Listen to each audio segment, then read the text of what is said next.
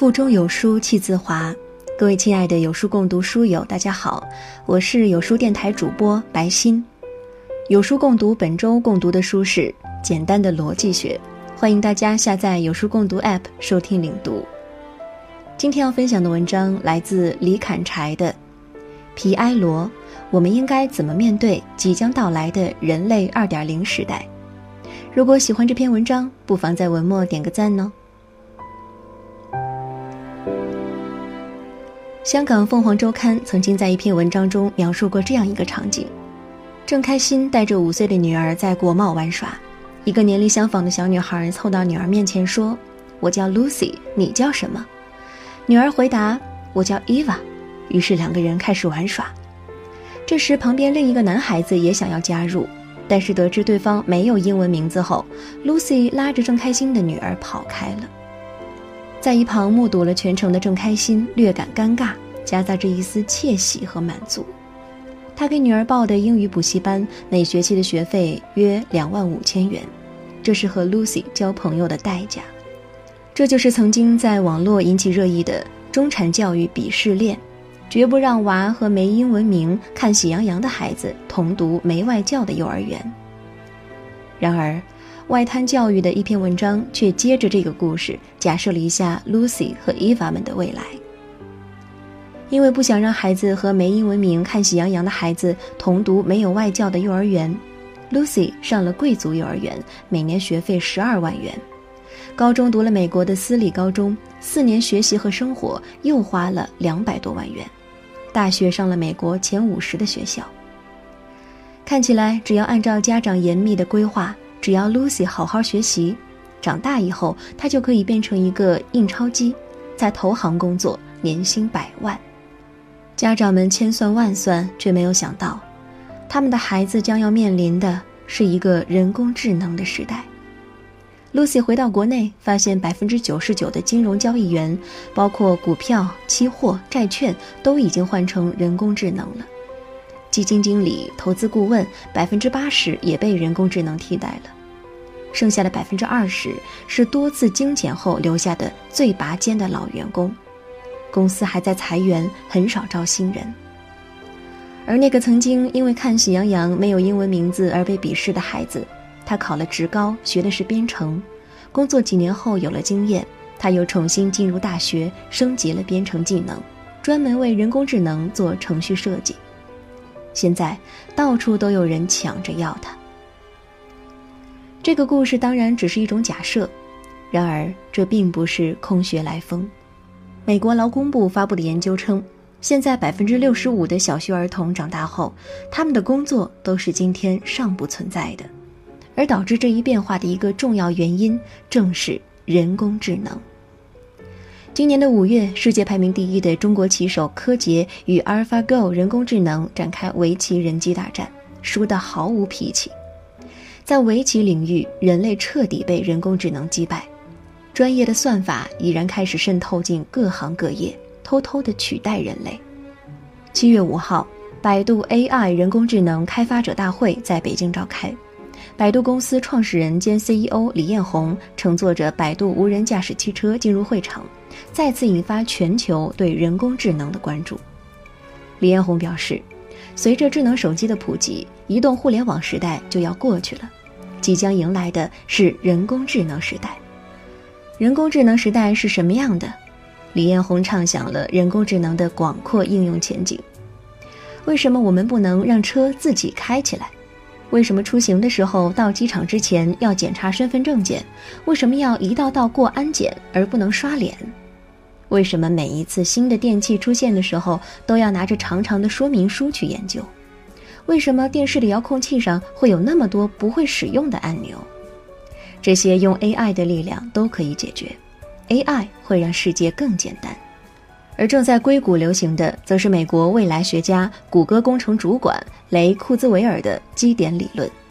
他预计，2027年计算机将可以模拟人类大脑；2029年，计算机将拥有和人类一样的智能；2045年左右，人工智能将会来到一个基点，跨越这个临界点，人工智能将超越人类智慧，人类历史将会彻底改变。按照他的预测。这样的一个时代离我们只有十到三十年的时间，而这正是正开心的孩子伊娃长大后所要面临的时代，一个完全不一样的时代。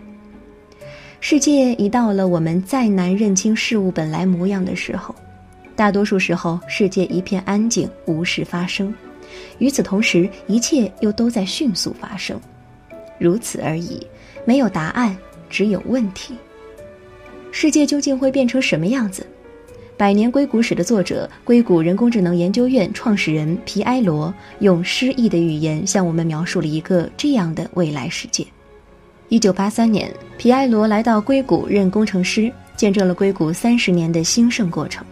他的《百年硅谷史》被认为迄今为止最为全面、系统的讲述硅谷的独特之处和成功奥秘的一本著作。一九八三年到一九九一年。皮埃罗一直担任一家公司智能中心的总监。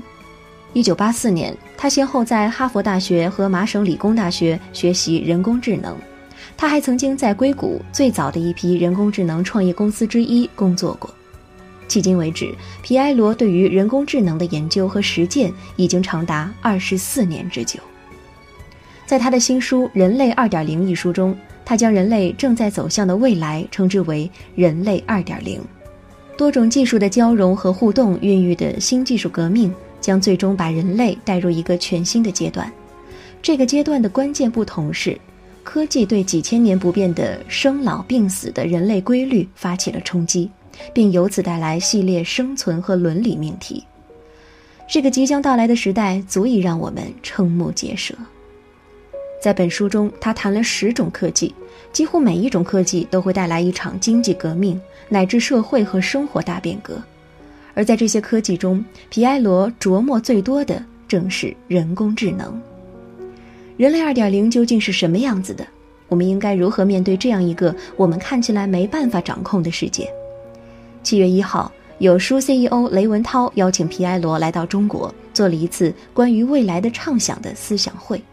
在这次思想会上，皮埃罗展示了很多人工智能在未来的应用以及取得的成就。其中，他最看好的是医疗方面。数据表明，每一年都会有两千万人因为心脏病而离开这个世界。针对这一现状，近期英国开发了一个神经网络，用于诊断医疗图像中的心脏病问题。这在很大程度上能起到预防心脏病的效果。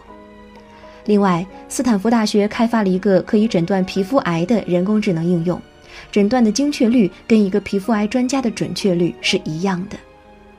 虽然技术有很多不足之处，但总体而言，它帮助人类生活得更好。皮埃罗如是说。在皮埃罗看来，过于神话人工智能和过于害怕抵触人工智能都不能帮助我们更好地面对未来的世界。皮埃罗并不认同雷库兹韦尔的基点理论，他认为人工智能超越人类是个伪命题。在面对非结构化的复杂环境，也就是我们日常生活要面对的环境时，目前机器人能做的还差很远。AlphaGo 战胜人类围棋大师，但它要消耗四十四万瓦电，而人类的大脑仅需要二十瓦电，大概是我们人脑消耗能量的二十多万倍。用了二十多万倍的能量，AlphaGo 却只能做一件事，也就是下围棋，而人类大脑的各个区域却是在联合作战，各司其职。所以从这个角度来讲，我们人类对人工智能的认识可能进入了误区，过度的描述和渲染了一个对人类没有威胁力的事情。人类二点零时代，我们的下一代 Lucy 们应该如何为未来需要的工作做准备？普通人比较关心的仍旧是工作问题，很多人会害怕它的到来造成大批量的人类面临失业的压力。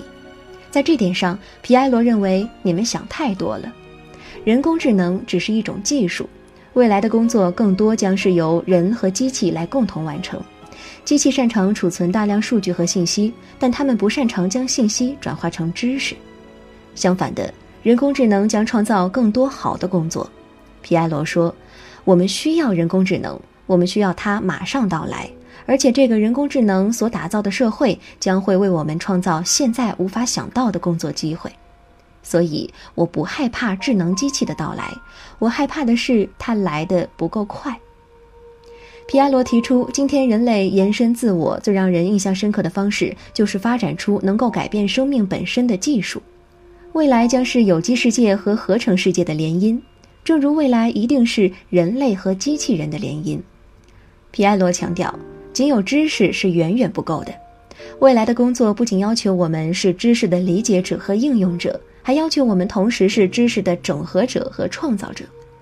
未来更多的工作要求我们一直不断地学习新的技术，理解和掌握新的变化，需要不断更新技能，并不断创造新的知识。皮埃罗还提到，未来的发展趋势是打造梯形人才，即是指按知识结构区分出来的一种新型人才类型。字母 T 表示知识结构的特点，一横表示有广博的知识面，一竖表示知识的深度。两者相结合，既有比较深的专业知识，又有广博的知识面。比如，你懂英语、懂哲学、懂科技，但是至少有一个领域是很深，是你安身立命之本。如果在一个点扎得很深，两耳不闻窗外事，这个人容易淘汰掉；思想不精的也容易被淘汰掉。涉猎广又深的人，未来会有非常好的工作。正如雷文涛所说，未来最稀缺的就是创造力以及各种软性的技能。我们最需要的是不断提升自己的认知高度。终身学习能力是我们人类相对于人工智能最本质的不同。这也需要众开心们站在更宏大的视野，对孩子的教育进行重新思考。未来瞬息万变，如今盛行的教育鄙视链，站在未来的维度几乎是不堪一击。正如外滩教育所说。我们与其帮孩子们设计好教育路线，攀爬上教育鄙视链，不如帮助他们做好三点：身体好、心理素质好，并有自我驱动的学习和再学习能力。这样的一个时代，考验的不只是 Lucy 和 Eva，更应该是他们的家长和老师，乃至所有即将进入二点零时代的人类。更多美文，欢迎关注微信公众号“有书”。从清晨开始，与一千万书友组队对抗惰性，记得在文末点赞哦。